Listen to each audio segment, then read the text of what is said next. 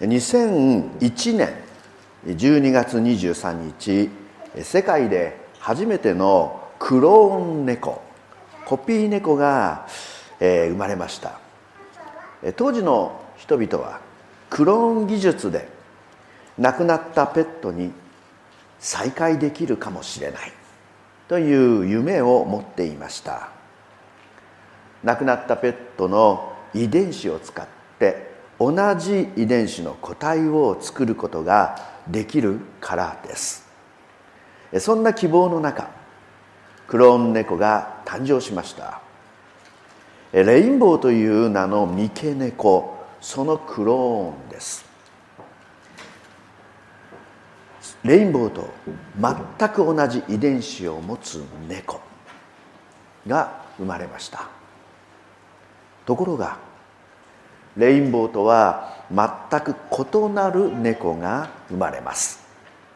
外見も三毛猫ではありません。キジトラ柄の中に白が入っているキジ白猫でした。体格もレインボーがふくよかなのに対してクローン猫はスリム。性格もレインボーがおっとりしているのに対してクローン猫は活動的でした。従来の遺伝学では遺伝子が同じであれば同じ姿の生き物が生まれてくるはずでした。しかし現実はそうでなかったのです。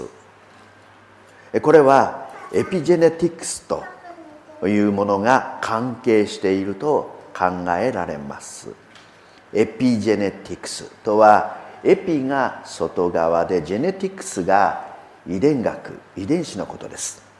つまり遺伝子以外に個体に影響を与えるものがあるということなのです。それまでは遺伝子が個体の形状やその性格を決定すると考えられていました。しかし実際はそうではなくて遺伝子の中の材料がさまざまな要因で組み合わされ個体の形状を作っていくということが分かってきたのです。私たちも両親からさらに遡ればアダムから遺伝子を受け継いでいます。残念ながら罪人として生まれてきました。しかしこのエピジェネティクスによれば遺伝子以外の要因によって私たちは変えられてゆくのです。精霊の神様は私たちに一体どのように働きかけてくださるのでしょうか。私たちはどのように変わりうるのでしょうか？根性はそのようなことを念頭に置きながらマタイによる福音書7章7節から12節の中よりいくばっかのことを学んでみたいと思います。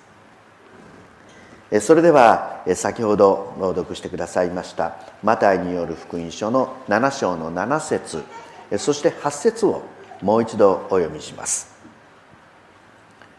求めよそうすれば与えられるであろう。探せそうすれば見いだすであろう。門を叩けそうすれば開けてもらえるであろう。すべて求める者は得探す者は見いだし門を叩く者は開けてもらえるからである。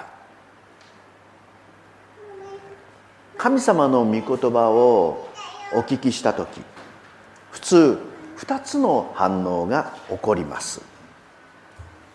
やってみよう。神様のお力で実現させていただこう。とする思い。もう一つは無理だ。やったってどうせダメだ。という思いです。この2つの思いの中で私たちは結構苦労するのかもしれません。そしてもし後者の思いどうせダメだという思いが強くなればやがてその思いは私たちの人生を鉛のように重くしてゆくでしょう。そこでイエス様は呼びかけておられます。求めよ。探せ。門を叩け。それはまさに鉛のように重く沈みかけているそのような道のりから脱出せよ。ということなのではないでしょうか。さてこの「求めよ探せ叩け」これらの動詞はいずれも言語のギリシャ語では継続を表す時勢が用いられています。つまり求め続けよ探し続けよ叩き続けよとなります。このように聞きますとふと連想するのが幼子がおもちゃ屋さんの前でひっくり返っている姿です買って買ってと泣き叫ぶ。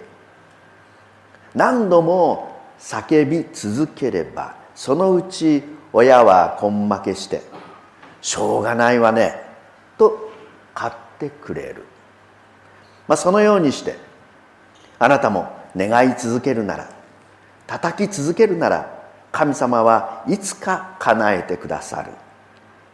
そこで必要なのは根気と執念。さすればさすがの神様も動いてくださるに違いない。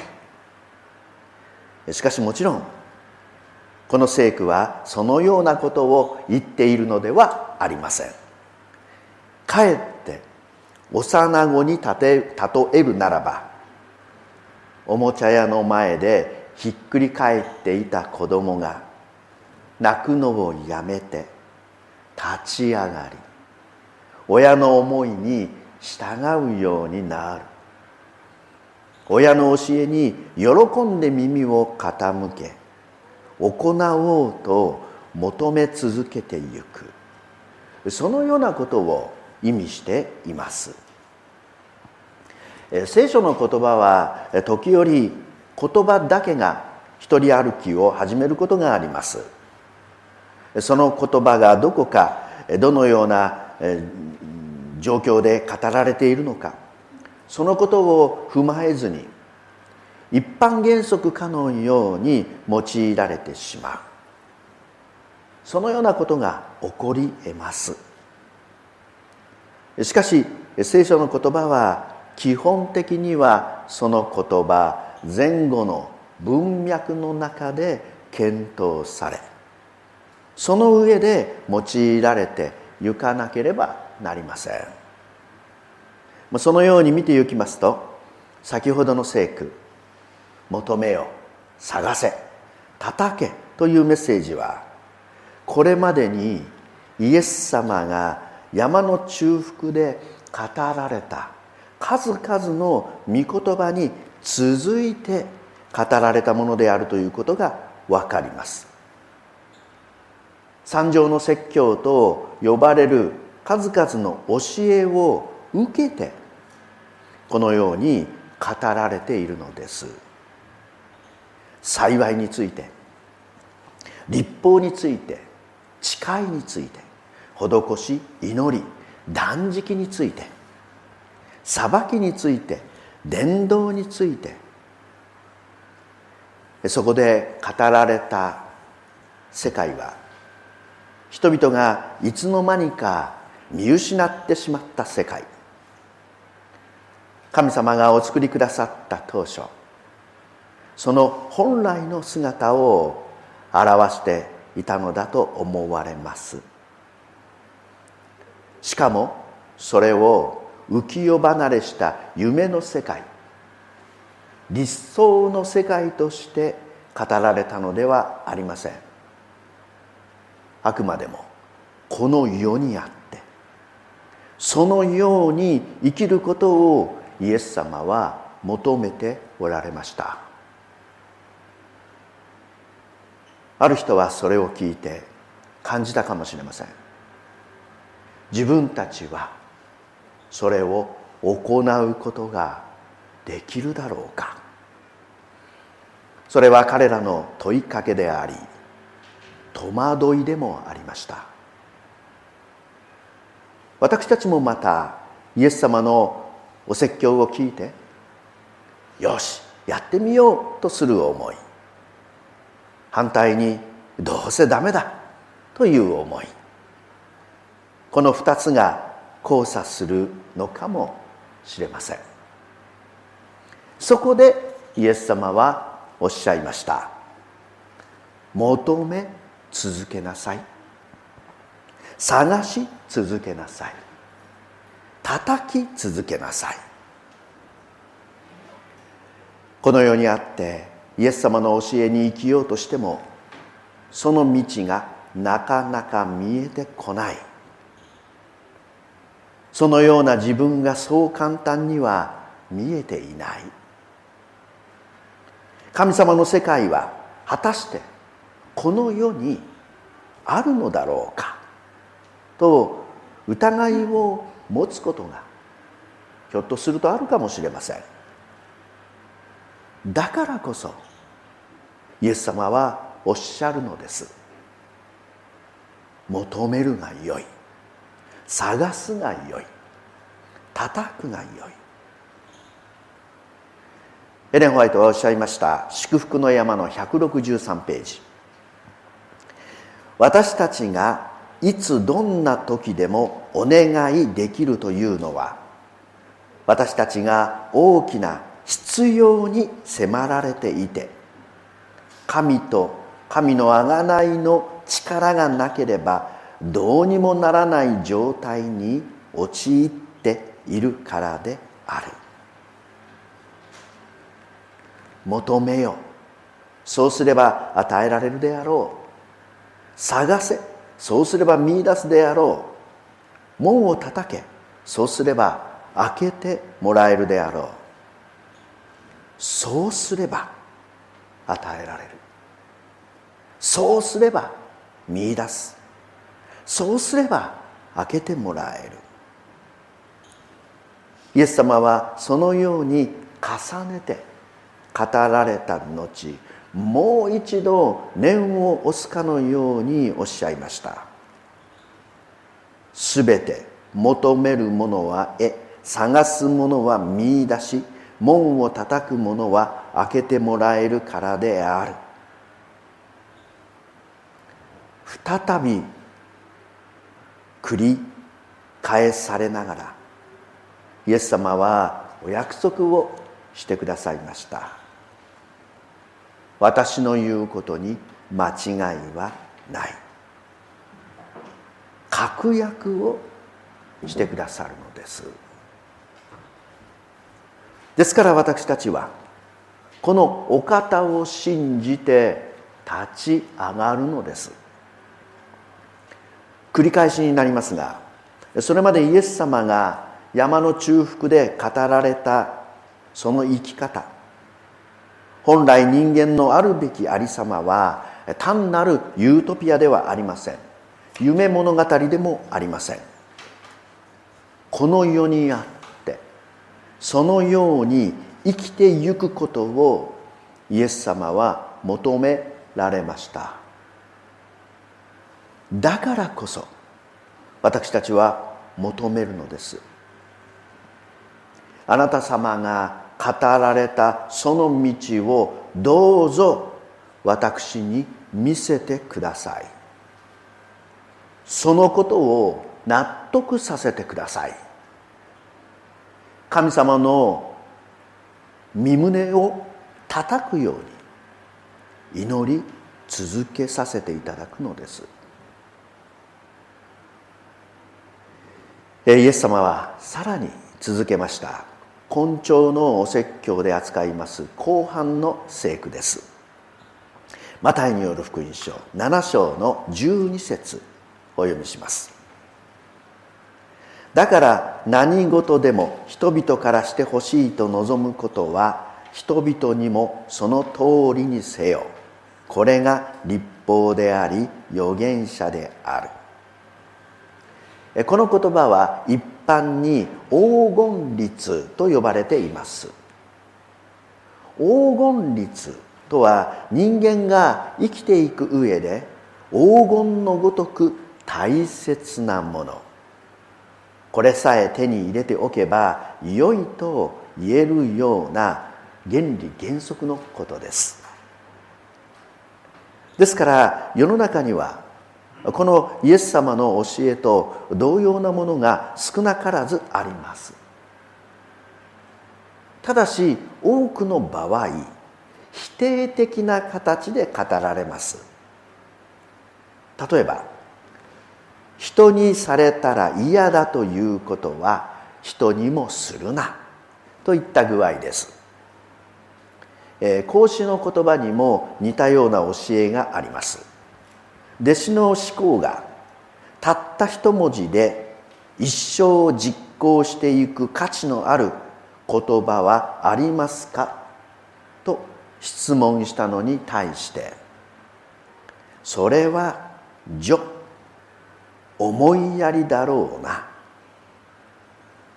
己の欲せざるところ人に施すことなかれ。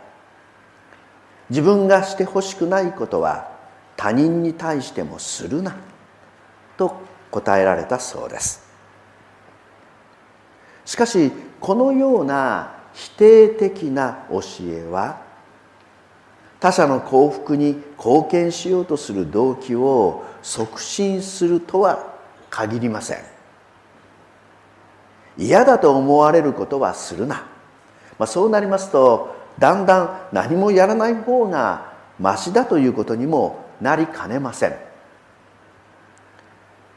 それに対してイエス様の教えは実に積極的です。されて嫌なことはしないでおこうなどという消極的なことになっていたのでは人生は作られてゆかない。そうではなくて自分がしてほしいと思うことを自分の方から人に人のためにして差し上げたい。そういう積極的な生き方をイエス様は教えられました。ところでイエス様はこれまで山の中腹においてさまざまなお話をされました。先ほどもお話ししましたようにそれは神様の世界。この世が本来兼ね備えていた性質を多様な視点で語られました。その場に居合わせた人にとってある教えは記憶に残されあるお話は忘れてしまうそのようなことが起こったかもしれません。私たちにおいても三条の説教の内容を全て記憶している方ばかりではないと思います。そのような中でふと考えます。イエス様は結局何を求めておられるのだろう。イエス様のおっしゃることは要するに何なんだろう。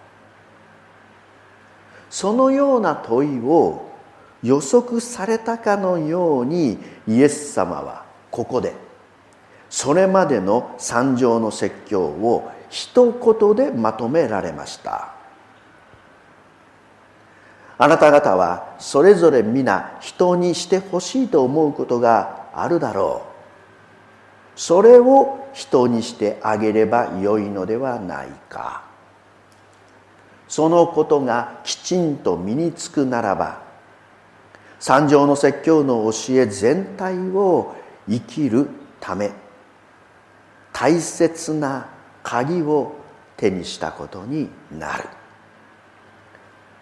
私の見教えに従って生きるいわばそのコツを得たことになろう。そうお教えになったのではないでしょうか。しかもそれはどこにいてもいつでも誰といても記憶に留めておくことができます。それはそれほど特別なことではありません。誰もが願っていることです。イエス様はそのような形で私たちにご紹介くださいました。だから何事でも人々からしてほしいと望むことは人々にもその通りにせよ。この「だから」という接続詞でこの言葉は始まります。つまりイエス様は三条の説教をまとめた上でこのようにお語りになりました。ということは裏を返すとイエス様が山の中腹で語られたそれらの教えはそれほど奇抜なものではなかったということになります。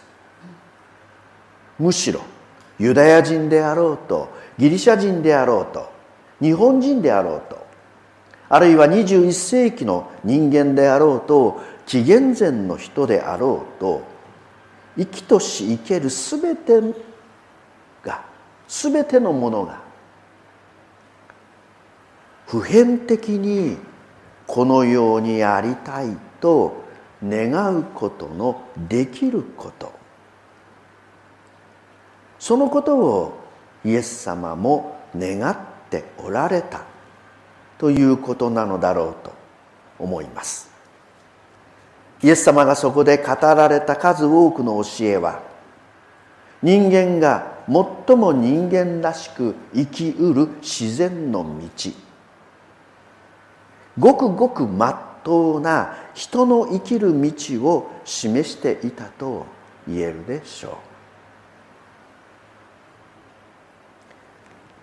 う。しかしながらこの教えよくよく見てゆきますと随分と日常を超えた意味をも兼ね備えていることが分かります。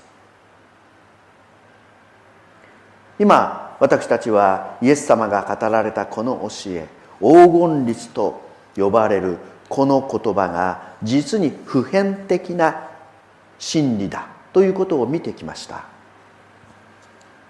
ところがこの言葉をいざ実践しようとする時具体的に行っていこうとするならば実はこの教えが私たちの日常感覚を大きく超えた意味合いを備えていることを知るのです。この聖句の特徴の一つは自分がしてほしいと思うという動詞。そして相手にしてあげるという動詞。いずれも同じ時世。現在進行形で描かれているという点です。過去のことでも未来のことでもありません。今のことです。私たちの生活で人から何かをしてほしいと思うのは一体どういう時でしょうか？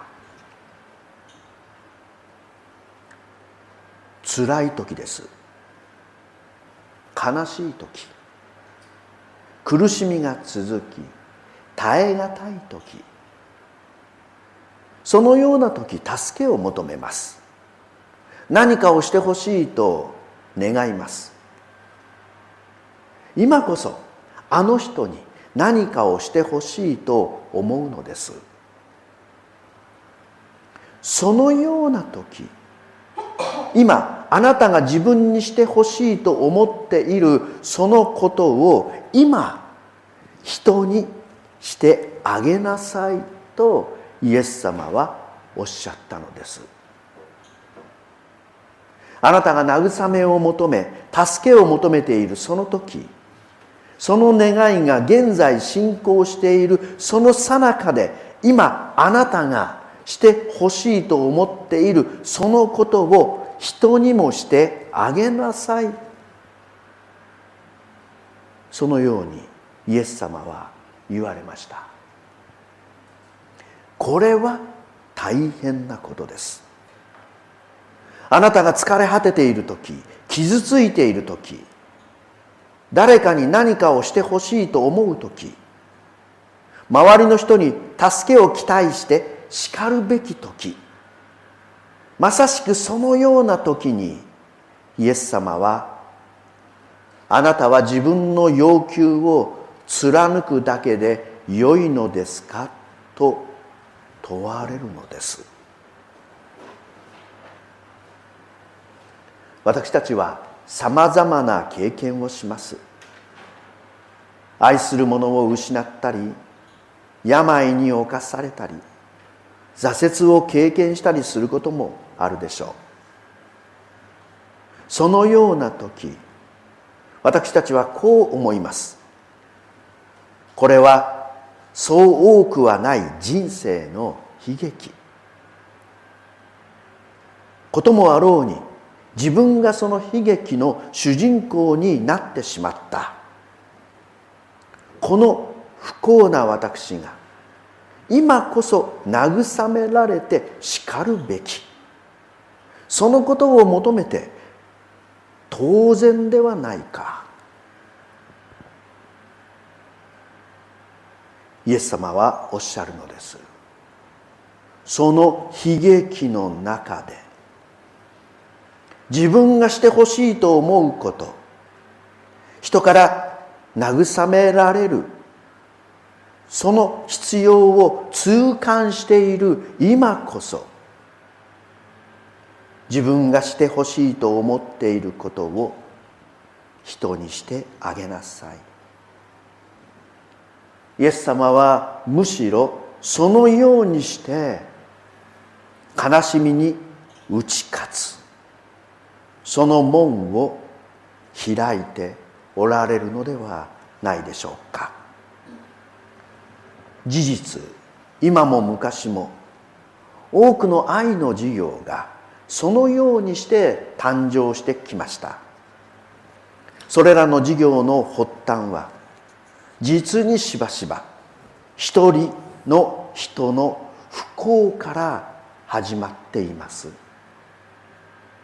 あるドイツの牧師が平穏な牧師としての生活を営む中で4人の子供をわずか1ヶ月の間に失いました。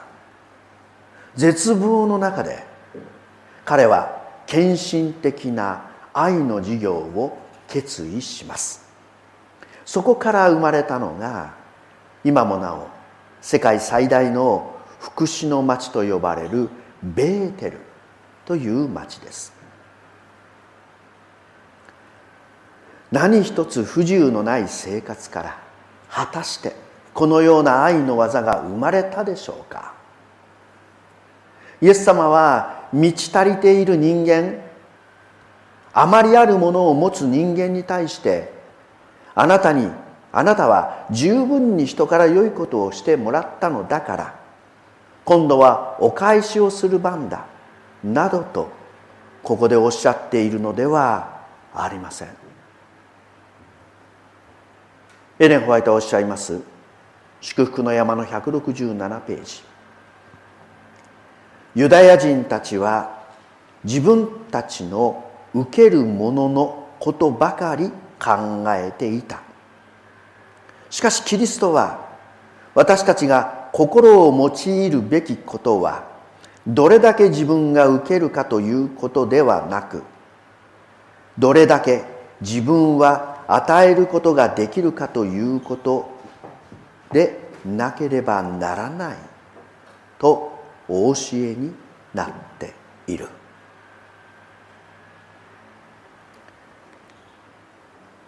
今日のお説教前半の聖句は「求めよ探せ門を叩け」と励ますものでした。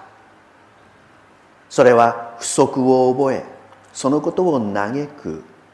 弱き魂に向かって呼びかける。イエス様の言葉でした。不足しているものがその不足を知るがゆえに呼びかけられているのです。あなたは今人から何をしてほしいかをよく知っている。だからこそそれをもって他者のために心を配ることができるのだ。イエス様はそのようにお招きくださいました。自分の不足にその貧しさに打ち勝つ道は与えることより他にあるだろうか？とお招きくださっているのです。最後に希望のお話をします。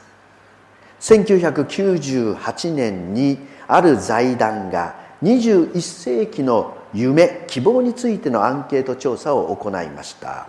日中韓米4カ国の中学生高校生それぞれ約2000人の比較対、えー、調査でした。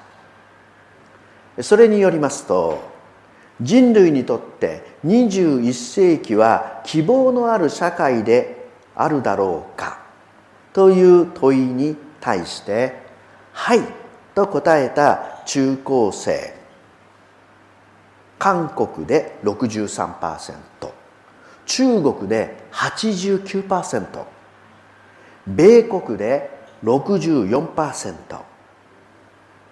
日本で35%でした。日本の中高生は他の国に比べて将来に対して希望を持ちづらかったことが伺えます。21世紀に入ってある新聞の中高生の意識意識調査の中で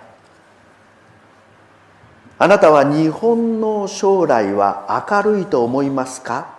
という問いに対して75%が消極的でした。今もって日本の中高生は将来に希望を持てずにいるようです。その理由の一つに大人の影響が考えられます。夢を与える大人が少なくなっているということです。社会的な役割による満足感や技術を生かす充実感が得られないまま老後の不安を抱え大人たちの生き方がどこか縮こまっているのかもしれません。そのような中で私たちの教会が若者たちに夢と希望将来のビジョンを与えることができたらどんなにか素晴らしいことだと思います。それは必ずしもたくさんのものを得ることに成功したものその姿によるのではありません。むしろ受けることよりも与えることに真の成功を求めてゆくものへと我々が変えられてゆくその姿によって何になってもならなくとも他者の幸福へ貢献していこうとする開かれた生き方によって若者たちに希望を与えてゆくのです。私たちはそのような教会に自らなっていきたいと願います。イエス様がその門を必ず開いてくださることを感謝したいと思います。主の皆を褒めたえていきましょう。このメディアはオーディオバースの提供でお送りしました。オーディオバースでは福音を広めるためにお説教やセミナーなどの音声映像の無料配信を行っています。詳しくは http://www.audioverse.org へアクセスしてください。